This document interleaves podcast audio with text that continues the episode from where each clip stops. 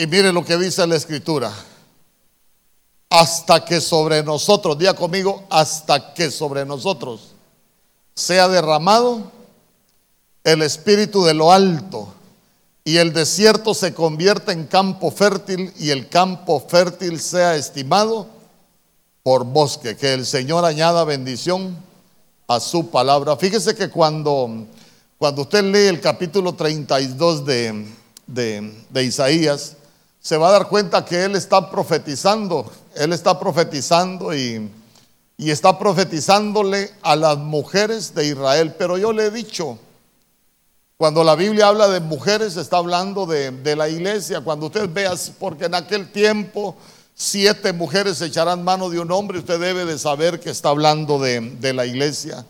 Cuando usted lea allá Proverbios capítulo 14, que algunos predicadores lo, interpretamos tan mal, ¿verdad? Porque eh, la mujer sabia edifica su casa, mas la necia con sus manos la destruye. Y empezamos a echarle tierra a las pobres mujeres, ¿verdad? Porque, porque como la Biblia dice, la mujer sabia edifica su casa, mas la necia con sus manos la destruye.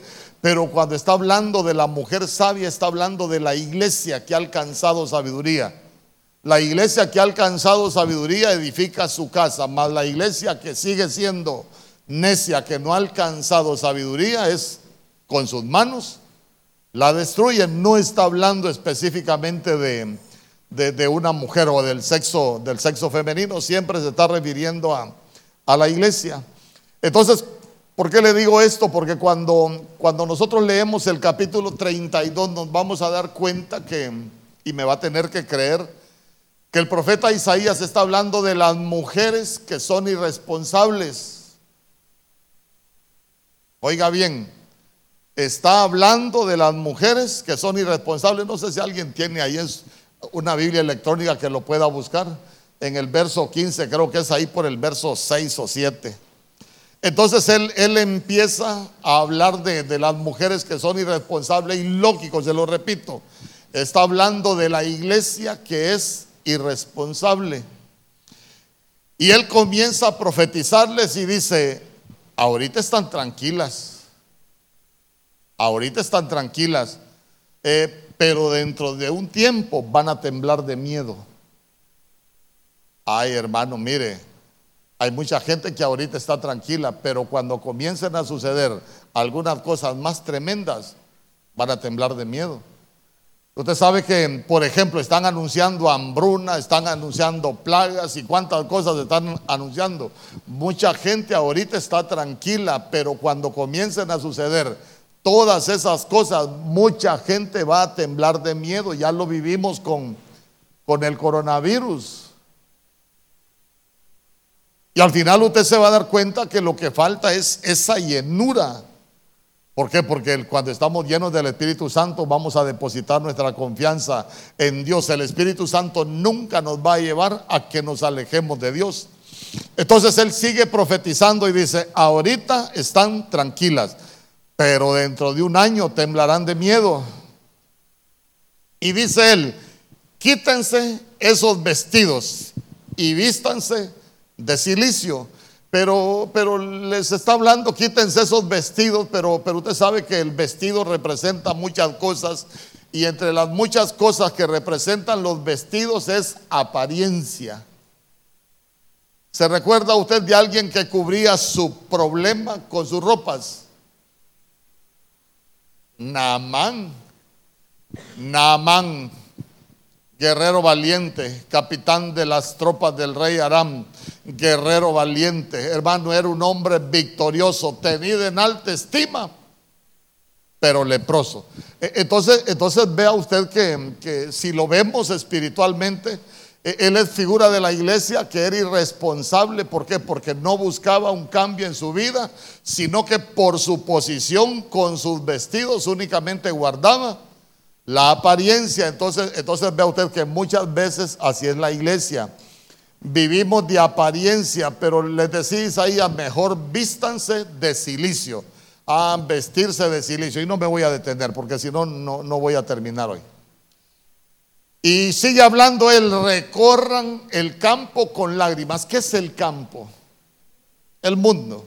Eh, ¿Saben qué? Mejor recorran el campo con, con lágrimas y, y dice, y los hogares que una vez fueron felices, porque todo el país se llenará de espinos y abrojos. ¿Qué son los espinos y los abrojos? ¿Qué son los espinos y los abrojos? ¿Se recuerda usted cuando, cuando el Señor sacó al hombre y a la mujer del huerto?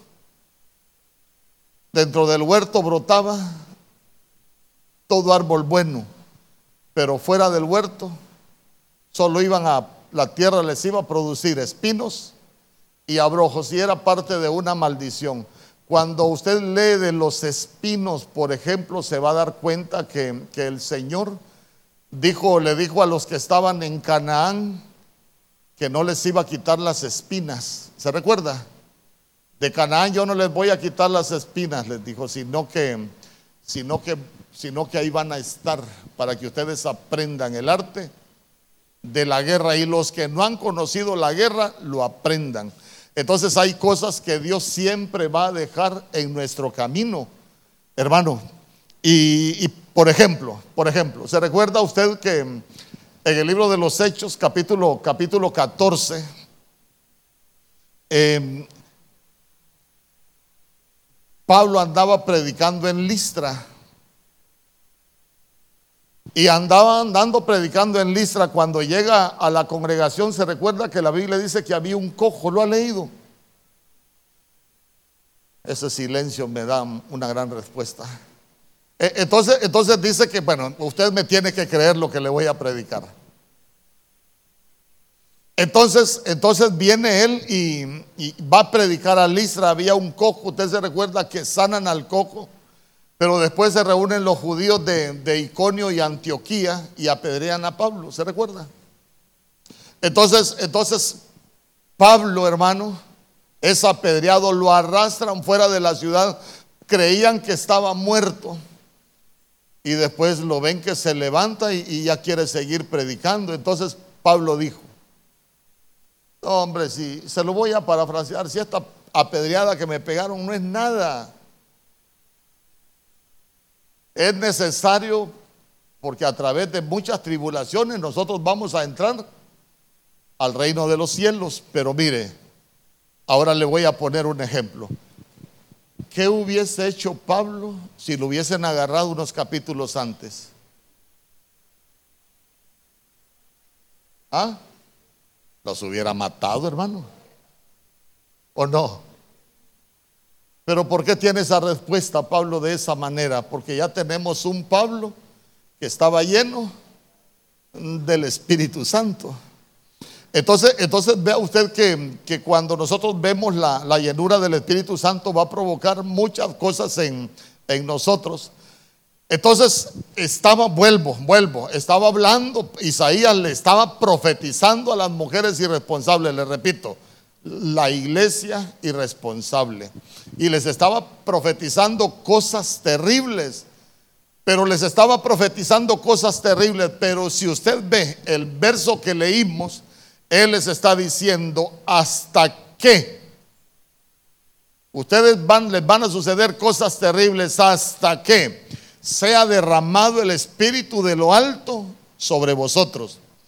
Y mire qué bonito, ¿por qué? Porque dice, cuando venga el Espíritu de lo alto sobre vosotros, que sea derramado, va a cambiar. Día conmigo, va a cambiar.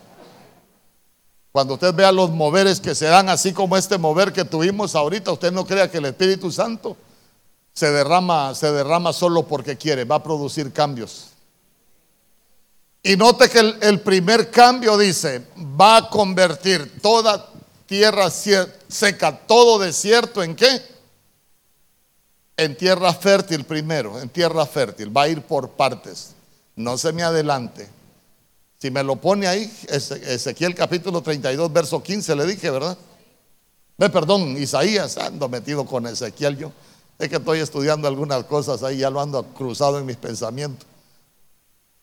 Mire lo que dice, cuando el Espíritu Santo sea derramado de lo alto, el desierto se convierte en campo fértil. Mire, nosotros necesitamos ser convertidos en campo fértil. A ver, ¿por qué necesitamos nosotros ser convertidos en campo fértil? Porque la palabra es una semilla. La palabra es una semilla. Y lo que nos vuelve campo fértil a nosotros es el Espíritu Santo. ¿Sabe usted, sabe usted cómo se escribe semilla en griego? Semilla en griego es esperma. Esperma, de, de donde se origina la palabra espermatozoide. Y el espermatozoide es para embarazar. Amén. Ahora vámonos a lo espiritual. ¿Para qué sirve la semilla entonces a nosotros? ¿Para qué sirve eh, eh, la palabra como semilla en nosotros? Ah, no, usted, usted creo que anda en Nibiru ahorita, dándose una, pensando en Poyolandia de estar ya. ¿Ah? Para embarazarnos, correcto. Eh, mire, en primer lugar, nosotros no podemos dar frutos si antes no nos dejamos embarazar por la palabra. Por ejemplo, usted le habla de fe a alguna gente y le cuesta creer. Usted le habla, usted le habla a alguien, mire hermano, hay que renunciar a todo temor y, y, habla con ellos y no salen de la casa porque están llenos de miedo y son cristianos de año, dígame usted, son desiertos. ¿Y por qué son desiertos? Porque si nosotros somos tierra fértil, sabemos que ahí está la palabra, la palabra es esperma, es una semilla.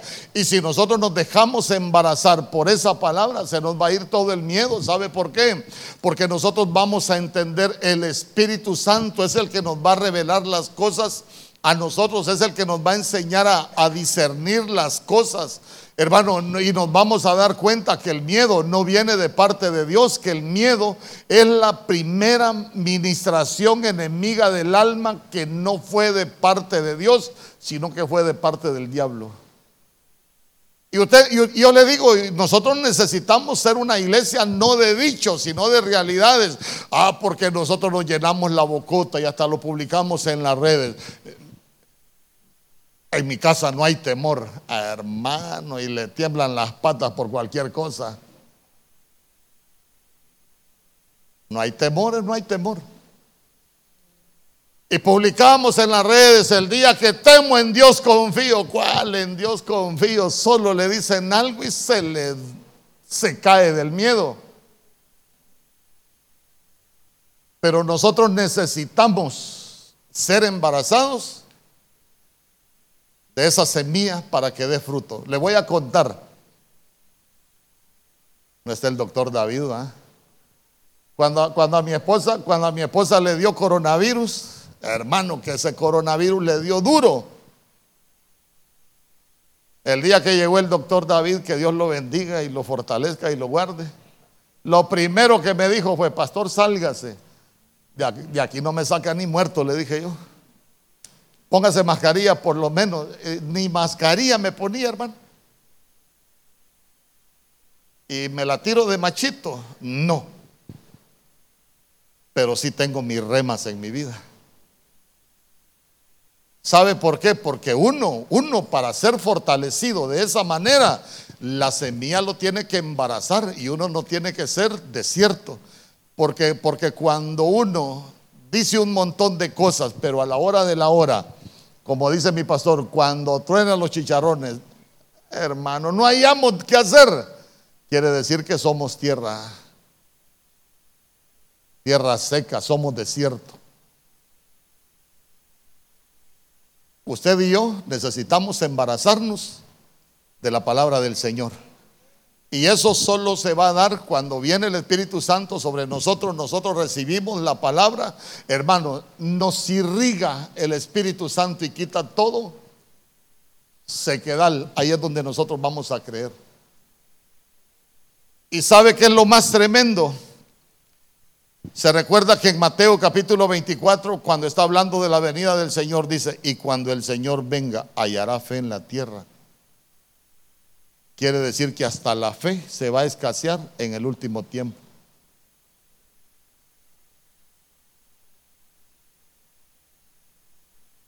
Yo me recuerdo que un hermano me preguntó, pastor, ¿y cuándo abrimos la iglesia? Ya está abierta, le dije yo. Ahí llego, me dijo, y lo miro bailando el siguiente día ahí en un, en un lugar, hermano. Le llegó más la fe del estanco que la del Señor, ¿verdad? Entonces, ¿a dónde lo quiero llevar con esto? Cuando nosotros somos tierra fértil, usted va a creer sin dudar, porque nos vamos a dejar embarazar por la palabra. Mire, hay cosas que a veces a uno le van a parecer difíciles, pero para Dios no hay nada imposible. Usted ha vivido experiencias donde aparentemente no hay nada que hacer. Mire, le voy a contar y aquí está la hermana y se lo voy a contar porque una vez yo le pregunté si lo podía contar. Le estaban quitando la casa a una hermana. Y me dijo, pastor, no hay nada que hacer. Ya el, IP, el juzgado, ya, ya, ya el abogado, ya todo está consumado. Y yo me recuerdo que yo le dije, ¿y será que el Señor podrá hacer algo? Porque si nadie humanamente en la tierra puede hacer algo por nosotros, eh, el Señor sí puede.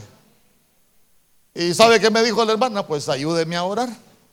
Y sabe que oramos, hermano, y le pedimos al Señor y sucedió algo. Que, que, más bien al hombre que le quería quitar la casa lo amenazaron que lo iban a meter preso porque había cometido un error. Y yo le digo, ¿y quién puede hacer eso? Solo el Señor. Ahora yo le digo a la hermana, pastor, no tengo el dinero, no, pero el que le escogió sí tiene dinero. Ahora hay que seguir orando para que también se pague. Si yo no puedo y usted no puede, el Señor sí puede. A eso quiero llevarlo, el Señor sí puede.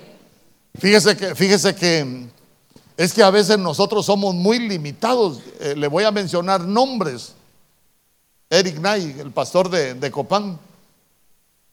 Una vez tenía un problema, hermano, tenía un hijo enfermo y el Señor le dijo, anda a sacar el dinero al banco, le dijo. Y él sabía que la libreta estaba, no sé cómo tiene su libreta usted, espero que tenga ahorros. Su libreta estaba que si iba a pedir dinero lo podían regañar más bien. Y dice que, dice que le habló el Señor y le dijo, anda a sacar el dinero al banco para que lleves al niño, al doctor. Y él miraba la libreta y ¿Y qué voy a ir a hacer al banco? Y dice que el Señor le dijo otra vez, no crees en mí. Te estoy diciendo que vayas al banco a retirar dinero. Ay, dice que él ya sabía cuánto, como, cuánto iba a necesitar, y dice que, ay, no. Se fue para el banco. Le dio la libreta y le dijo, mire, quiero retirar 10 mil empiras. Y lo sorprendente es que la muchacha le agarró la libreta, la cédula, y le dio los, dos mil, los 10 mil empiras. Mire, nosotros tenemos un Dios de imposibles. El problema es que creerle a Dios a ese nivel cuesta, hermano. Cuesta. Fíjese que yo no lo culpo. Pregúntele a mi esposa, yo he sido calculador para todo. He sido tan calculador que, si me dice mi esposa, vamos al súper, hoy ya no me lleva al súper. ¿Por qué? Porque cada cosa que agarra mi esposa, la cabeza me hace como calculadora, ¡cling! y asumo yo. Y soy bueno para sumar en la cabeza.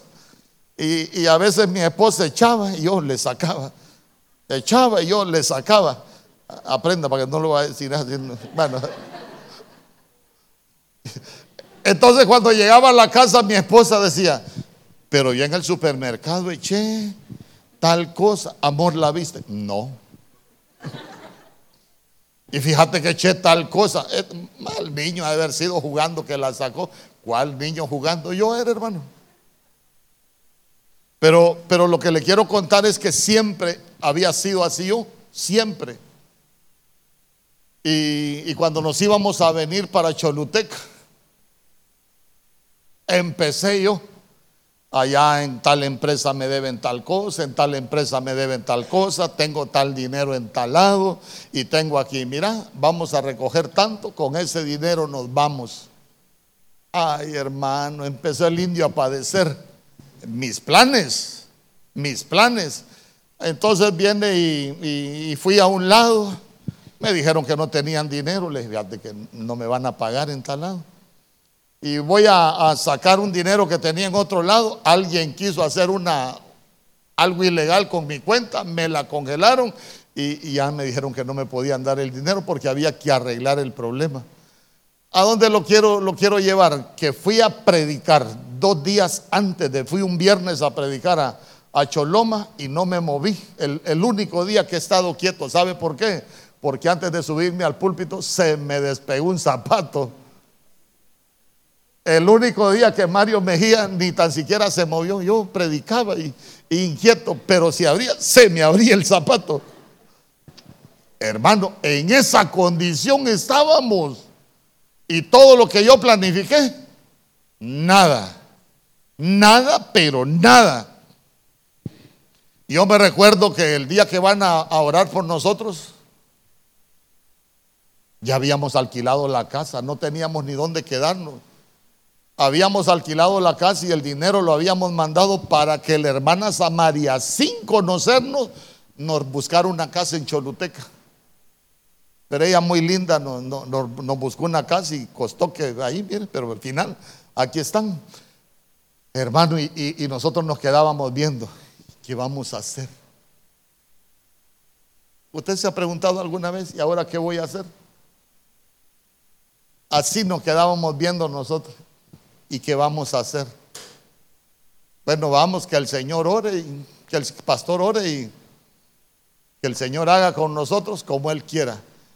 Hermano, cuando se me pare el apóstol Germán enfrente, dice, eh, tú vas como una ofrenda, yo no quiero que te vayas, pero Dios me habló y vas para Choluteca como una ofrenda.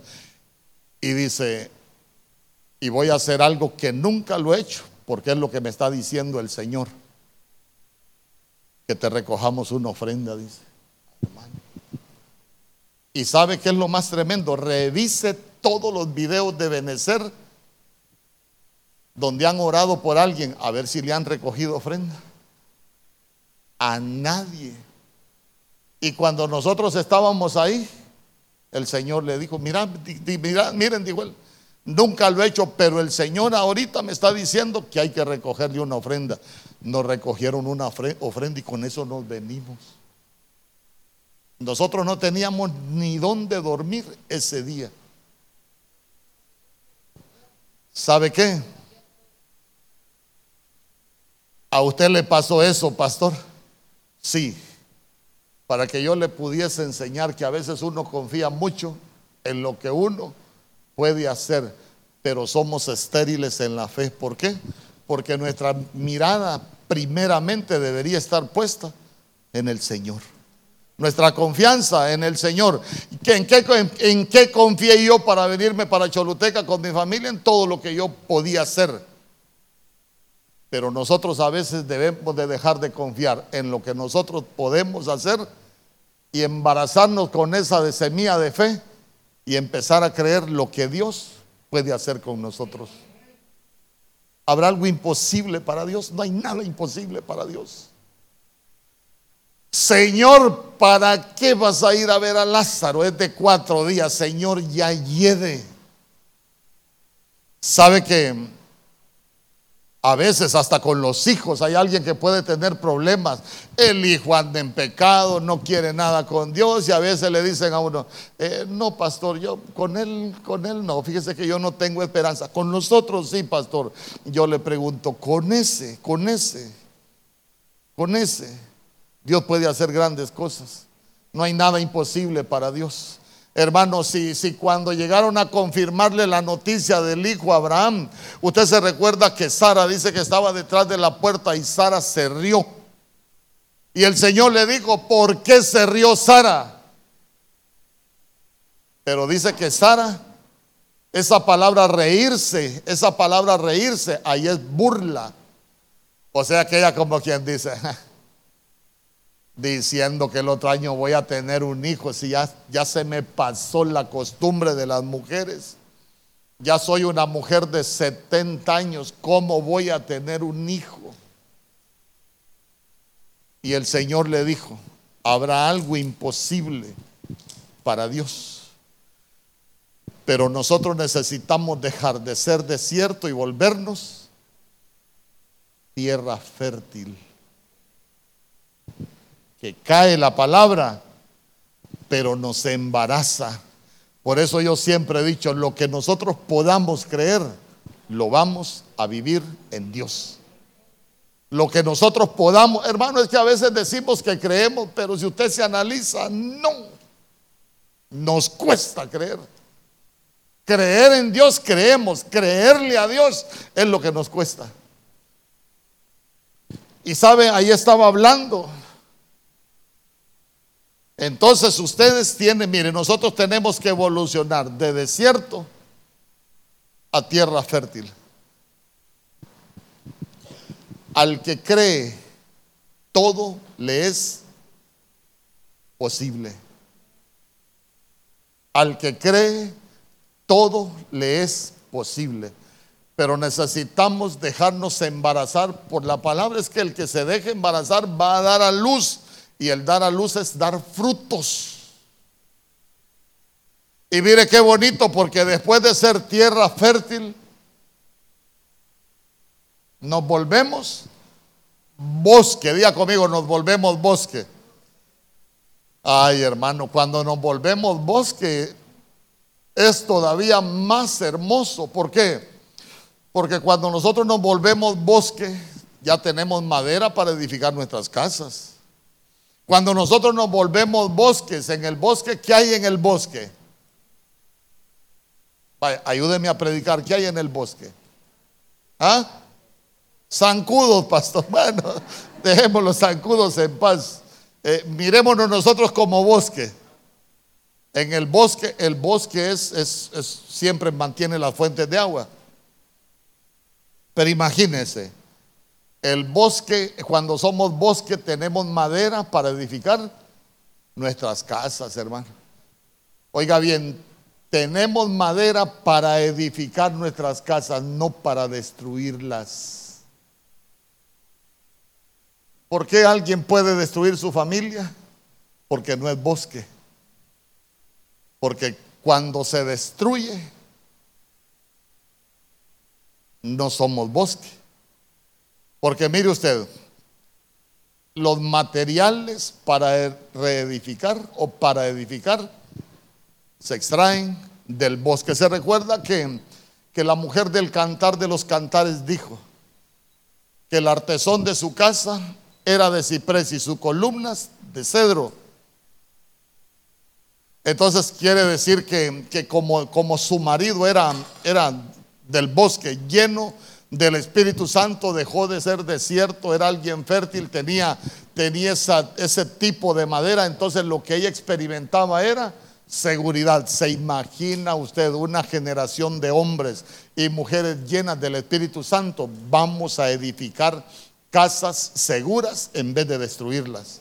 Hermano, ¿se ha fijado que hoy se ha vuelto normal que hasta los cristianos se divorcian por cualquier cosa? Y digo yo, pero si la Biblia enseña todo lo contrario, si nosotros deberíamos más bien tener madera para edificar nuestras casas de manera diferente, que nuestras casas no se caigan. ¿Y por qué no edificamos? Porque no tenemos madera. Amén. A ver, ¿qué más produce el bosque? Ah, pero dígame con la Biblia, si usted se acuerda de algo sería mejor.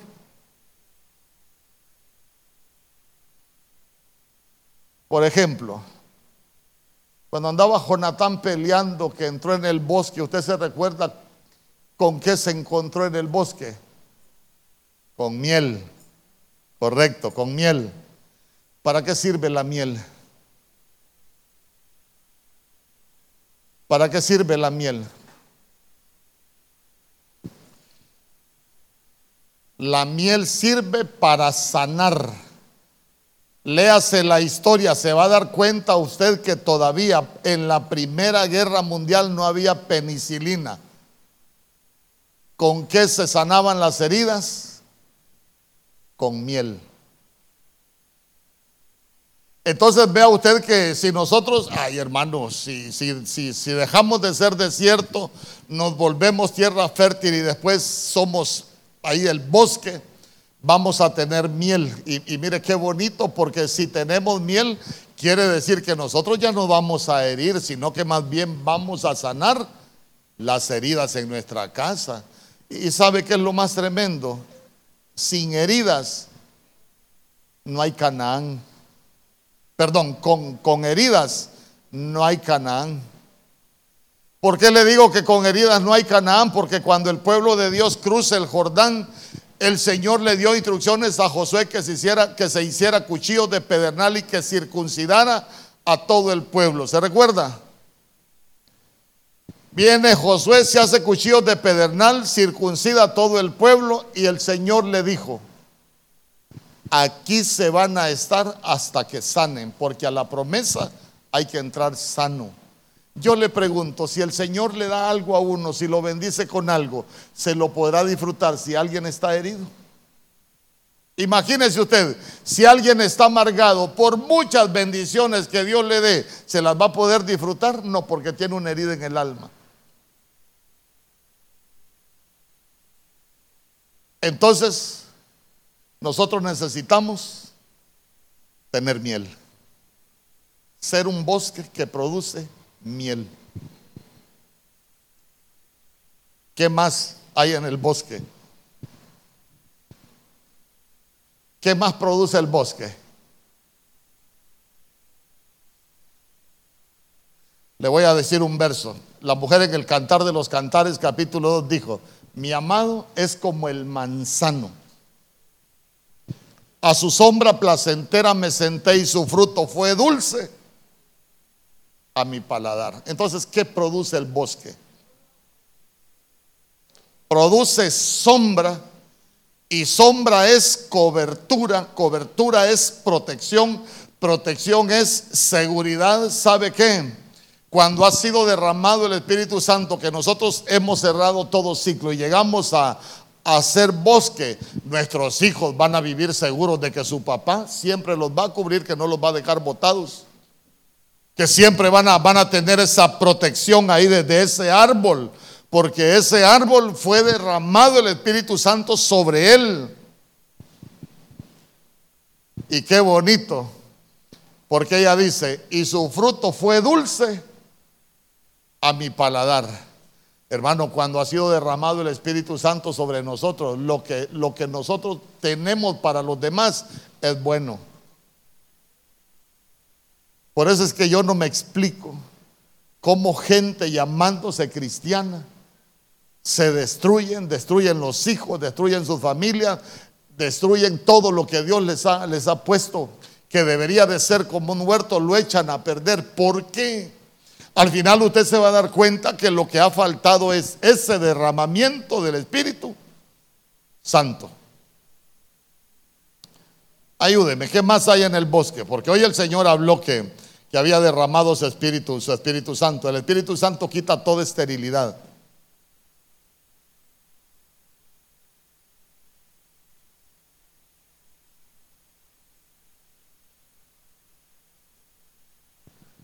¿Se recuerda usted que en el libro de los Salmos capítulo 92 la Biblia dice que el justo florecerá como la palmera y crecerá como el cedro del Líbano. Entonces, entonces, cuando nosotros somos bosque, vamos a crecer. Vamos a crecer. Cuando se le nota a alguien que ha crecido como árbol. Véalo en lo espiritual, cómo se le nota a alguien que ha crecido como árbol. Tiene frutos. ¿Qué más? ¿Ah? Tiene sombra. Eh, allí cuando ya se ha crecido, hermano, es alguien que ha alcanzado madurez. Es alguien que ya dejó las cosas de niño. Si alguien ya creció como el cedro y ya no ya no tiene caprichos de jovencito. El que es esposo se comporta como esposo porque, porque ya tiene, tiene esa llenura del Espíritu Santo que lo lleva a entender esas cosas. Entonces, entonces mire qué bonito porque, porque vea usted que el derramamiento del Espíritu Santo va a producir grandes cosas en nosotros. Muchas cosas van a cambiar. Amén. ¿Qué más produce el bosque? Vamos a ver. Recuérdese.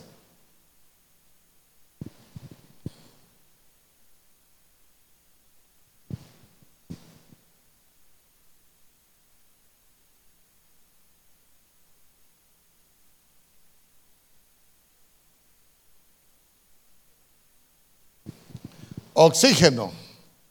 Sí, claro. ¿Y para qué sirve el oxígeno? ¿Ah? El oxígeno lo que hace es que purifique el ambiente. O sea que, o sea que cuando nosotros, nosotros crecemos como árboles, no vamos a contaminar nuestras casas. Las vamos a limpiar. Amén.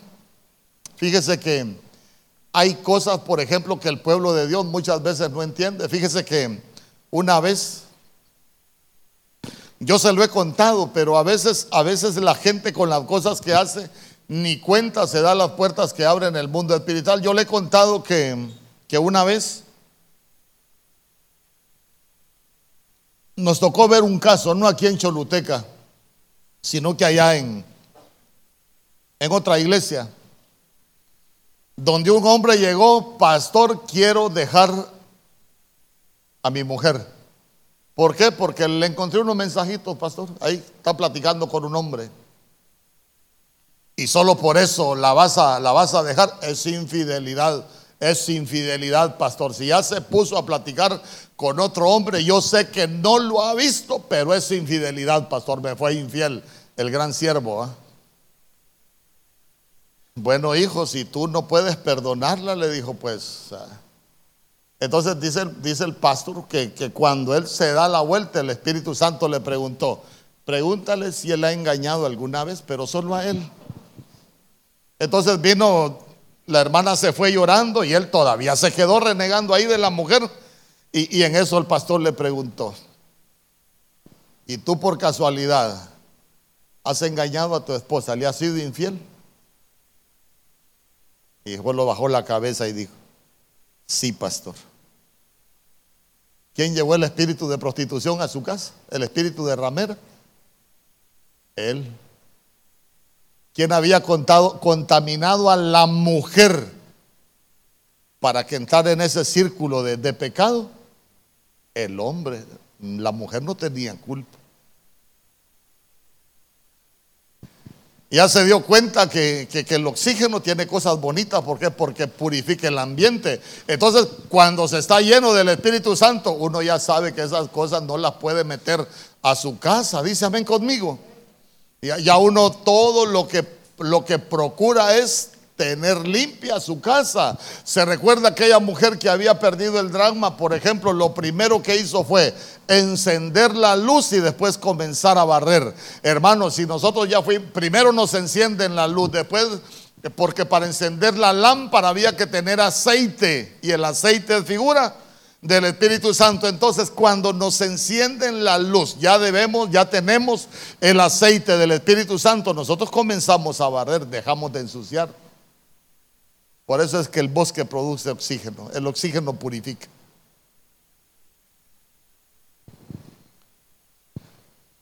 Algunos necesitan oxígeno para purificar las redes, de andar bien de esas mujeres que, yo no sé por qué se paran todas pandas, ¿va? ¿Ah? Y les gusta verlas todavía. ¿ah? Pero con ese oxígeno las vamos a eliminar. Amén. Va a ver. Ayúdeme, ¿qué más produce el bosque? Es que como, como hoy, mire, hay un derramamiento del Espíritu Santo. Yo solo quiero decirle, muchas cosas van a cambiar en tu vida. Lo primordial que yo anhelo, que se quite toda esterilidad.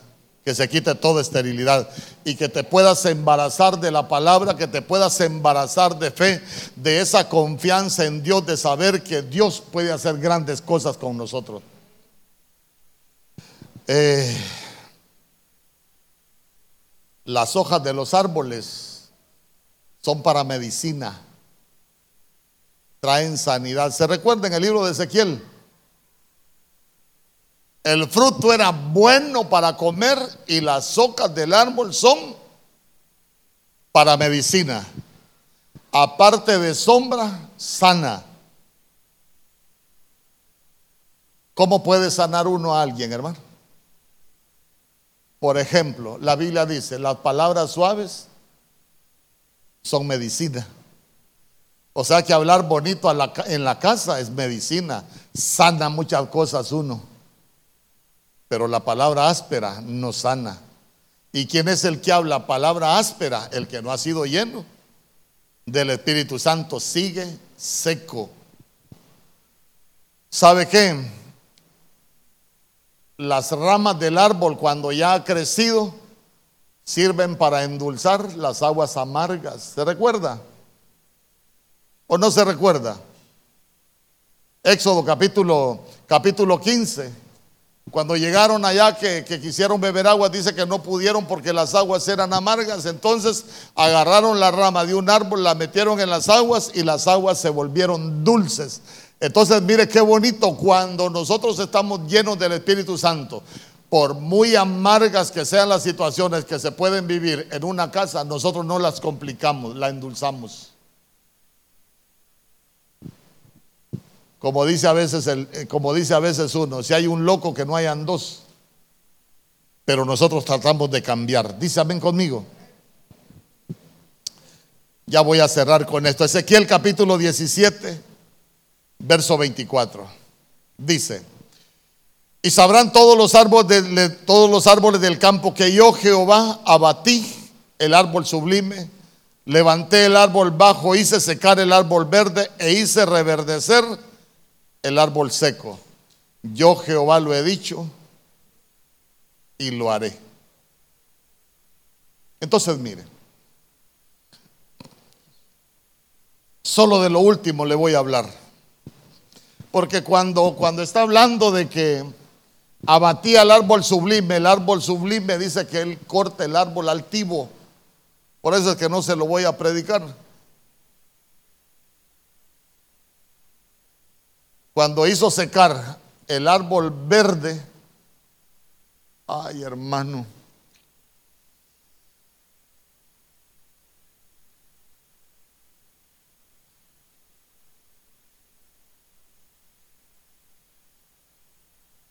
cuando hace secar el árbol verde son aquellos árboles que, que solo son apariencia.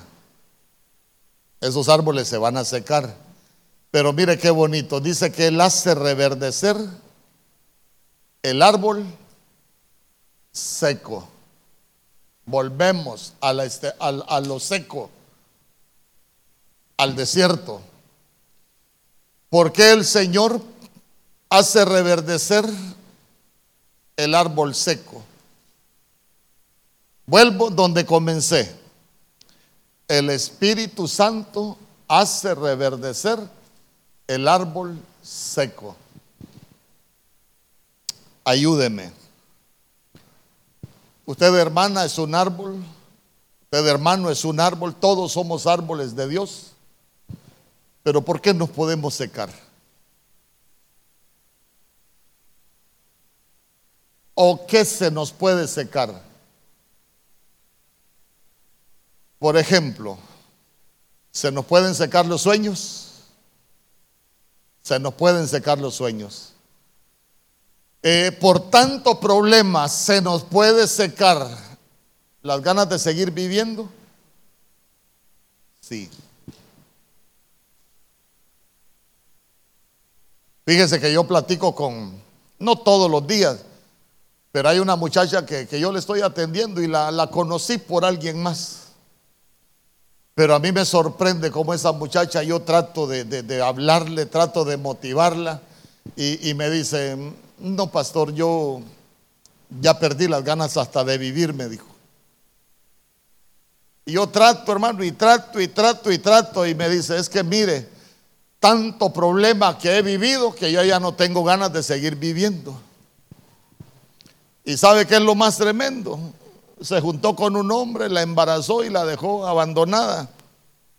Y me dice, pastor, ayúdeme en algo, necesito hacerme un, ultrasonido porque ya va a parir. Y sabe qué es lo más tremendo el niño tiene todo enredado. Es normal que un feto tenga el cordón umbilical enrollado, pero una vez, ay, ese niño dicen que la complicación ahora es que tiene todo el cordón umbilical enrollado en el cuello. Y, y digo yo, ¿y por qué el feto está a punto de morirse?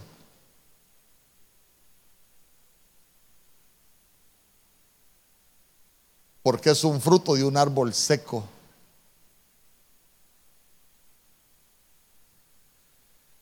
Amén.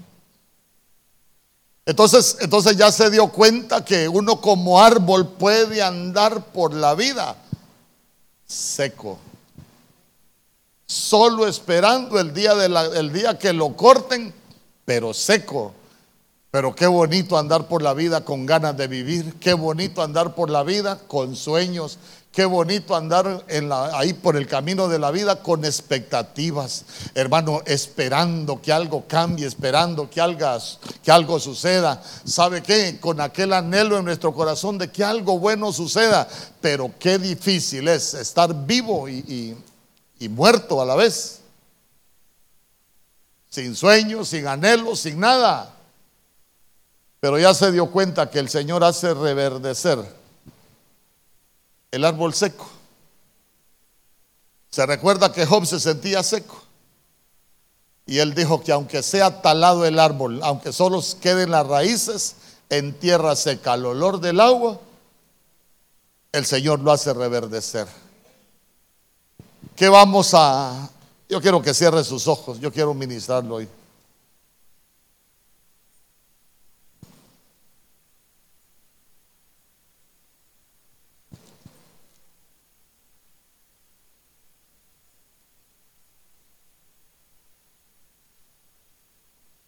Hoy como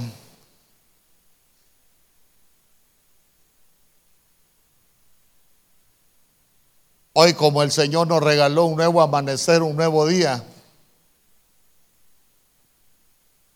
que hoy venga ese derramamiento del Espíritu Santo.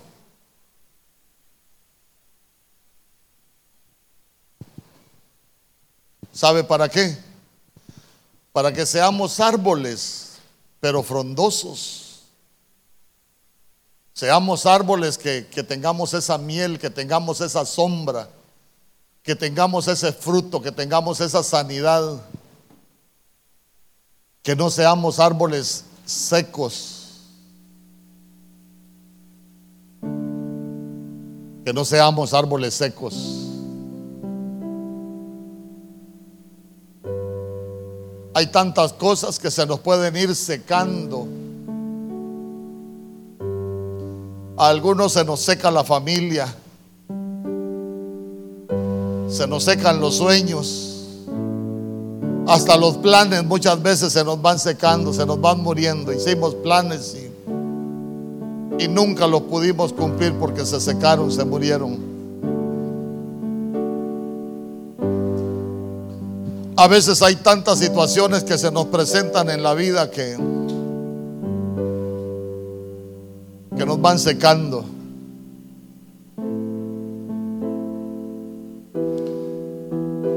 Pero el Señor hace reverdecer el árbol seco, todo aquello que se ha secado en nosotros. Ya se dio cuenta que, que cuando viene el Espíritu Santo, convierte el desierto en tierra fértil, nos vuelve a la vida, quita toda esterilidad. Pero no nos deja solo en tierra fértil, nos lleva más allá, nos vuelve un bosque, nos vuelve un bosque. Se recuerda del Salmo 1, los, árboles del Salmo 1. Ahí con las raíces junto a las aguas, preparados para dar fruto a su tiempo, para no secarnos, para que nuestra hoja no caiga y para que todo lo que hagamos prospere. Ese es el anhelo de Dios. Tal vez has tenido sueños en tu vida y, y te diste cuenta que se han ido muriendo. Que venga ese derramamiento del Espíritu Santo para que te los vuelva a la vida. Que no se mueran que no se sequen. Que el Señor los haga reverdecer. Pastores, que ya se me pasó el tiempo. a nosotros nunca se nos pasa el tiempo. A nosotros nunca se nos pasa el tiempo. David era un anciano y todavía andaba peleando contra los gigantes, todavía andaba en la batalla. a nosotros no se nos pase el tiempo, porque nosotros vivimos el tiempo que Dios nos da. Para nosotros nunca es tarde, porque los planes que tenemos no son nuestros, nosotros vivimos del plan de Dios. En el nombre poderoso de Jesús.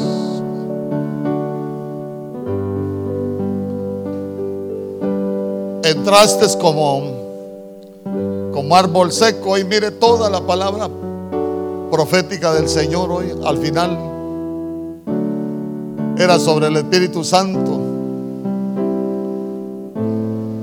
Ya se dio cuenta que el derramamiento del Espíritu Santo quita toda esterilidad. Nos cambia, nos cambia, produce cambios en nosotros. y nos vuelve árboles, árboles que reverdecen. Y yo te quiero preguntar, ¿qué se ha secado en tu vida? ¿Qué se ha secado en tu vida?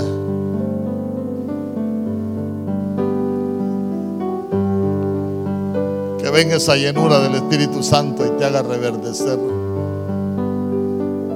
Porque el Señor es el que hace reverdecer todo árbol seco nadie más lo puede hacer reverdecer.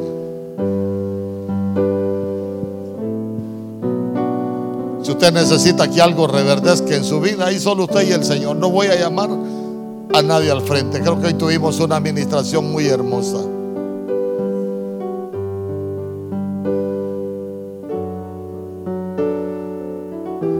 Porque el Señor es el que va a derramar su espíritu para que nada se seque en nosotros.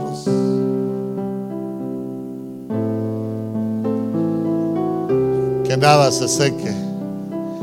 Y si hay algo que ya se secó, hoy seas una buena tierra para que pueda recibir esta palabra. Dios ha venido para hacerte reverdecer. En el nombre poderoso de Jesús. Me puedes hacer reverdecer. Póngase de pie hacer de mí algo nuevo, hacer